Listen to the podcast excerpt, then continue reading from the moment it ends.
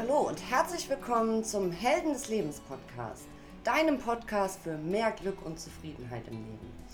Schön, dass du heute dabei bist und äh, ich begrüße dich heute zu einer ganz besonderen Folge, ähm, die mir wirklich sehr am Herzen liegt. Die heutige Folge heißt Ich liebe meinen Körper. Das ist ein richtiges Herzensthema von mir und wenn du wissen willst, was dahinter steckt, dann bleib jetzt dran.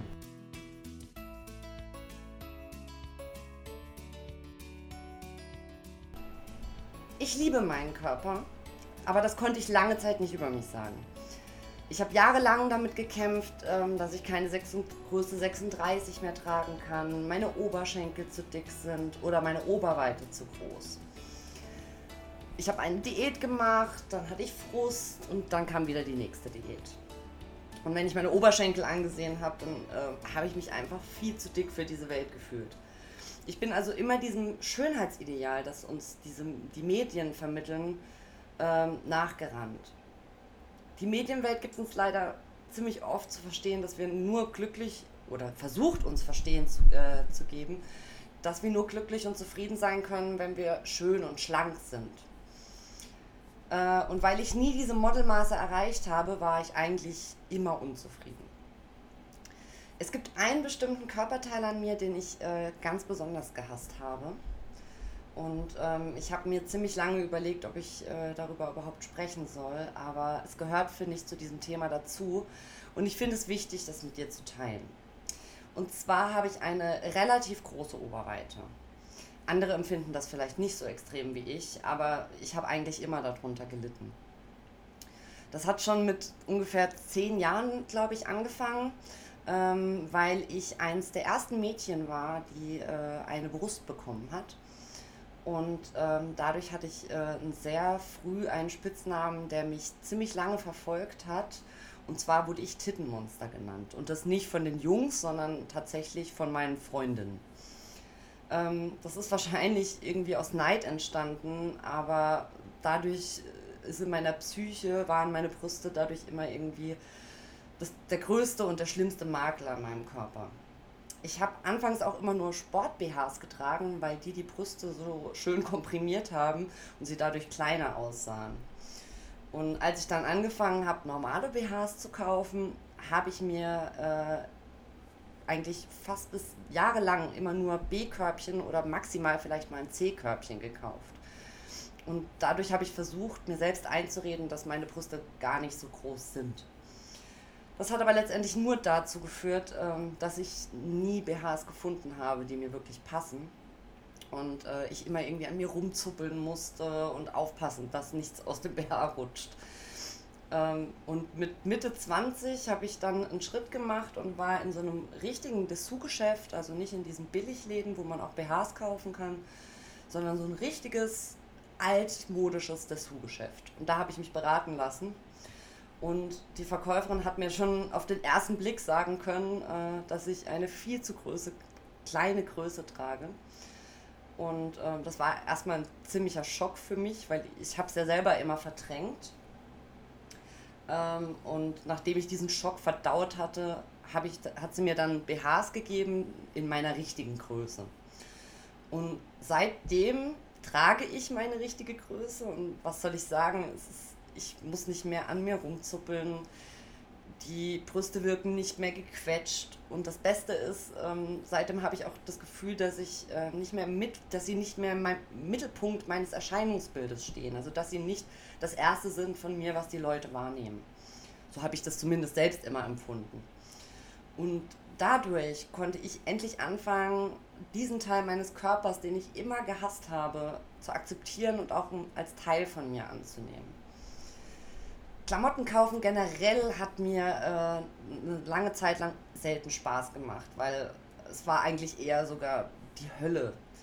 Ähm, ich habe eigentlich immer versucht, mich noch in diese Größe 36, die ich irgendwann mal getragen habe, zu quetschen, weil alles darüber habe ich als zu dick empfunden. Das Ergebnis war letztendlich, dass ich in den meisten Sachen aussah wie so eine Presswurst und mich total unwohl gefühlt habe. Und ähm, irgendwann habe ich mich auch da überwunden und habe angefangen, die Kleider nicht mehr nach der Größe zu beurteilen, sondern wenn mir was nicht gepasst hat, einfach auch mal eine Nummer größer anprobieren und ähm, ohne mir dadurch selbst gleich Vorwürfe zu machen, dass ich zu fett bin. Ähm, und dadurch habe ich mich auch irgendwo oder meinen Körper wieder so ein bisschen lieben gelernt und auch festgestellt, dass ich auch in Klamotten mit größeren Größen äh, gut aussehen kann. Das waren so meine ersten Schritte, dass ich mich und vor allem meinen Körper so annehmen konnte, wie er ist. Ähm, was aber so ein richtiger Game Changer meines Lebens war, ähm, war zu erkennen, dass mir auch diese ständigen Diäten nicht gut tun, sondern mich eigentlich nur unzufrieden und auch nicht schlanker machen. Also es ist so diese, dieser klassische Jojo-Effekt. Wenn ich eine Diät gemacht habe, habe ich natürlich abgenommen und wenn ich aufgehört habe, Diät zu machen, habe ich wieder zugenommen. Und oftmals ist es mir auch schwer gefallen, so eine Diät durchzuhalten, weil immer wenn ich mir was Bestimmtes verboten habe, weil es zu viele Kalorien hat oder sonst irgendwie zu fettig ist, dann habe ich nur noch mehr Gelüste drauf bekommen. Dann habe ich es eine Zeit lang so gemacht, dass ich äh, montags bis freitags Diät gehalten habe und habe äh, in der Zeit äh, nur eine bestimmte Kalorienzahl tagsüber gegessen. Am Wochenende habe ich dann pausiert, also eigentlich fing das freitags abends an. Ähm, da, da durfte ich mir dann auch was gönnen. Dadurch wollte ich irgendwie vermeiden, dass ich die Diät nicht durchhalte, weil ich mir ja am Wochenende was gönnen durfte. Also ich habe es mir ja nicht vollständig verboten. Hat leider auch nicht funktioniert. Äh, am Wochenende habe ich dann meistens noch mehr zugeschlagen und äh, die ganzen eingesparten Kalorien der letzten Tage waren dann somit dahin. Ich habe auch schon viele andere Diäten durch. Also das, wie gesagt, Kalorien zählen. Ich habe auch schon mal eine Kohlsuppendiät gemacht. Ich habe eine Zeit lang nur ähm, Gemüsebrühe gegessen. Ich habe Low Carb gemacht. Aber nichts davon hat mir so einen wirklich dauerhaften Erfolg gemacht oder gebracht oder mich zufrieden gemacht. Was auch so ein Thema ist, ich habe mich auch jeden Tag gewogen. Was, das hat natürlich auch dazu geführt, dass ich mich auch während Diäten meistens unzufrieden gefühlt habe weil manchmal habe ich mich dann über 200 Gramm weniger gefreut und dann am nächsten Tag waren es aber wieder 500 Gramm mehr und dadurch habe ich so diesen Fortschritt einfach nicht gesehen. Ich bin jetzt nicht übergewichtig, musst du wissen. Also wer mir auf Instagram folgt, der kennt ja ungefähr, wie ich aussehe und ähm, bin nicht fett, ich bin nicht übergewichtig. Ähm, aber ich hatte doch immer das Gefühl, dass ich zu viel auf der Hüfte habe. Äh, ich hatte mir auch so eine Zeit lang das Ziel gesetzt, dass ich äh, 8 bis 10 Kilo abnehmen will. Und ähm, habe mich dann irgendwann mal, mal wieder zum, was weiß ich, wie vierten Mal im Fitnessstudio angemeldet und da war eine Trainerstunde dabei am, am Anfang. Und ähm, da wurde ich nach meinen Zielen gefragt und ich habe denen dann gesagt, ja, ich möchte 8 bis 10 Kilo ab, äh, abnehmen. Und die Trainerin war dann ziemlich entsetzt und ähm, hat mir dann mal so am Hand vom BMI gezeigt, ähm, dass ich mit 8 oder 10 Kilo weniger untergewichtig wäre. Im letzten Jahr habe ich dann äh, ganz aufgehört, mich zu wiegen, weil ich einfach nicht mehr jeden Tag diesen, diesen Frust haben wollte von diesen Ups und Downs, die ja völlig natürlich sind. Und äh, vor ein paar Wochen haben wir dann auch die eingestaubte Waage im Bad entfernt, weil äh, letztendlich sie eh nicht mehr benutzt wurde. Und jetzt haben wir sie auch weggeworfen. Also bei uns im Haus gibt es jetzt keine Waage mehr. Ich habe dann auch im Laufe des letzten Jahres äh, noch etwas Neues für mich entdeckt. Ähm, zumindest war es neu für mich. Und zwar das intuitive Essen.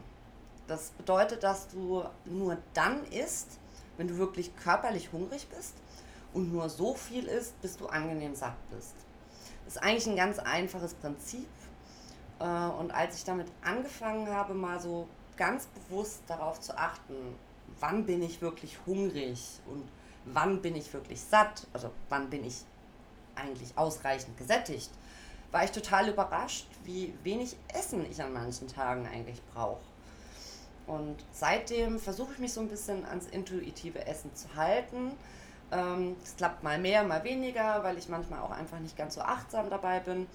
Aber seitdem habe ich keine einzige Diät mehr gemacht. Und ähm, mir haben schon viele Leute gesagt, dass ich, ich weiß ja nicht, ob ich abgenommen habe, weil ich wiege mich ja nicht mehr, Aber es haben mich viele Leute darauf angesprochen, ähm, dass ich momentan so gut aussehe körperlich. Also irgendwas muss es äh, mit mir gemacht haben. Ähm, und deswegen kann ich dir nur empfehlen, achte wirklich mal darauf, wenn du hungrig bist, äh, also nicht wenn du hungrig bist, also ja, wenn du hungrig bist, dann isst was, aber nur wenn du hungrig bist und ähm, achte darauf, dass du vielleicht ähm, nicht aus emotionalen Gründen isst, weil manchmal ist es so, ähm, dass wir Hunger auch mit ähm, emotionalen Gründen verwechseln. Das ist dann kein richtiger körperlicher Hunger, sondern ähm, es ist aus einer Emotion heraus so, oder, oder einer Gewohnheit. Also wie viele von euch essen äh, zu einem guten Film auf der Couch eine Tüte Chips? Vielleicht nicht ganz eine Tüte, aber ähm, Chips. Das ist so eine Gewohnheit, die wir drin haben. Und wenn du mal darauf achtest, wann das der Fall ist und wann du wirklich aus Hunger isst, dann wirst du ziemlich überrascht sein. Und ähm, auch ein Effekt, den ich dadurch gemerkt habe, ich kann mein Essen viel mehr genießen, äh, wenn ich es bewusst esse und wenn ich hungrig bin. Ähm, ich nehme jetzt auch inzwischen mehr Zeit zum Essen, denn nur dann kann man wirklich genießen und du schmeckst das dann auch alles ganz anders. Ähm, wenn wir unser Essen runterschlingen, so wie ich es oftmals gemacht habe, weil wir unter Zeitdruck sind oder vielleicht sogar nur nebenher essen, ähm, dann nehmen wir gar nicht richtig wahr, was wir gerade wirklich zu uns nehmen und ob es unserem Körper gut tut oder nicht. Ähm, ich weiß, wie gesagt, nicht, ob ich dadurch abgenommen habe oder vielleicht sogar zugenommen habe, aber ähm, ich muss sagen, ich habe das Gefühl, ich habe ein bisschen abgenommen, aber zumindest hat sich mein Gewicht nicht schwerwiegend verändert. Und es ist mir inzwischen auch ziemlich egal, weil ähm, ich bin der Überzeugung, dass wir genau unser gesundes Gewicht erreichen, das für unseren Körper und für uns richtig ist, wenn wir uns einfach bewusst ernähren und äh, nicht immer alles im Übermaß essen. Und dazu muss man sich nichts verbieten, habe ich festgestellt. Wir müssen einfach wieder bewusst wahrnehmen, wann wir Hunger haben und wie viel wir brauchen, um satt zu sein. Ich gönne mir auch manchmal wirklich Dinge, die nicht besonders gesund sind. Ich habe manchmal einfach Lust auf Fast Food oder auch in Cola. Ähm, und dann gönne ich mir das auch mal. Und wenn du das alles in Maßen machst, dann finde ich, äh, bleiben deine Lieblingsnaschereien, deine Lieblingsnaschereien bleiben dann auch was Besonderes und ähm, du kannst sie besser genießen, ohne auch ein schlechtes Gewissen zu haben. Manchmal verwechseln wir auch Hunger mit Durst. Ich habe in einer anderen Folge schon mal erwähnt, dass ich dazu neige, manchmal zu wenig zu trinken. Deswegen habe ich auch oft Hunger mit Durst verwechselt und dann auch während dem Essen sehr viel getrunken. Und achte wirklich mal darauf, wenn du ausreichend trinkst, dann, dann passiert dir das nicht mehr so schnell, dass du äh, isst, obwohl du eigentlich durstig bist. Äh, ich habe mir das, oder ich bin immer noch dabei, darauf zu achten. Es ist noch nicht so hundertprozentig in meine Routine übergegangen, aber ähm, ich trinke wirklich deutlich mehr als früher. Und ähm, was ich dir auch empfehlen kann, dass du einfach immer mal in dich reinhörst und dich fragst, ob du jetzt wirklich hungrig bist oder nur durstig. Oder emotionale Gründe dich zum Essen treiben. Ähm, was ich auch dadurch gemerkt habe, dadurch, dass ich auch nicht mehr ähm, zu viel esse, dass ich nach dem Essen nicht mehr so müde bin und nicht mehr in so ein genanntes Fresskoma falle. Ähm, manchmal habe ich sogar eher das Gefühl, dass ich voller Energie stecke und ähm, das ist ja eigentlich auch der Effekt, den Nahrung für unseren Körper hat. Er soll uns Energie geben. Ähm, das liegt einfach daran, dass ich nicht mehr zu viel esse und ähm, dadurch mein Körper total runterfährt, weil er nur noch mit Verdauung beschäftigt ist, sondern dass es genauso viel ist, wie mein Körper braucht, um voller Energie zu sein. Vor allem merke ich das äh, im Büro nach dem Mittagessen, dass ich da nicht mehr so ein, so ein Tief habe, so ein Müdigkeitstief. Ich bin auch sehr futterneidisch. Das ist was, das habe ich auch heute noch nicht ganz ablegen können. Und ähm, ich weiß auch nicht, woher das kommt. Aber wenn ich mir, äh, wenn ich etwas esse und darauf richtig Lust habe, dann fällt es mir unheimlich schwer zu teilen. Ähm, manchmal war es dann so, wenn, wir zum, wenn ich zum Beispiel mit meinem Göttergatten äh, Essen bin und, äh, und er möchte mal mein Essen probieren und dann nochmal und dann nochmal, da könnte ich echt sauer werden. Ähm, und wenn wir essen gegangen sind, habe ich auch meistens meine Portion einfach aufgegessen, auch wenn ich eigentlich schon längst satt war. Einfach mit dem Gedanken, bevor meine Reste jemand anderes bekommt. Und äh, das ist ziemlich krass. Ich weiß, das ist, ähm, ich kann da aber nichts gegen tun. Ich arbeite da wirklich sehr an mir und ich esse auch jetzt im Restaurant nicht mehr alles zwanghaft auf. Äh, ich lasse mir eher mal die Reste einpacken oder ich lasse sie auch natürlich mal mein Herz allerliebsten aufessen. Ähm, aber ich habe das auch vor ein paar Wochen mal ganz offen mit ihm kommuniziert dass ich eben so futterneidisch bin und wie ich dabei empfinde. Und er hat mich am Anfang ziemlich ausgelacht, aber inzwischen finde ich, dass er damit ziemlich respektvoll umgeht und äh, auch immer so hinterfragt, ob das jetzt okay ist äh, oder ob da, ob da jetzt mein Futterneid dann völlig ausbricht. Also auch Offenheit hilft manchmal bei einem gesünderen Umgang mit dem Essen und auch mit deinem Körper ich habe mich auch generell noch mit meinem Körper auseinandergesetzt, damit ich ihn anfangen konnte, ihn besser zu akzeptieren und ähm, auch wieder zu lieben. Äh, und zwar so, wie er ist und nicht, wie er mir von der äh, Medienwelt äh, vorgeschrieben wird. Ich habe eine ziemlich weibliche Figur, das weiß ich, und ich entspreche vielleicht nicht der Idealvorstellung der Fashionwelt, aber na und? Jedes Mal, wenn ich ähm, mich damit auseinandergesetzt habe, wie unperfekt mein Körper ist, ähm, hat mich das unfassbar viel Energie gekostet. Und heute äh, bin ich schon richtig gut drin, mich einfach so zu mögen, wie ich bin. Ähm, und ich bin der Überzeugung, dass jeder von uns auch einzigartig ist, wie er ist. Jeder Körper ist einzigartig. Du bist einzigartig. Es gibt dich kein zweites Mal auf der Welt.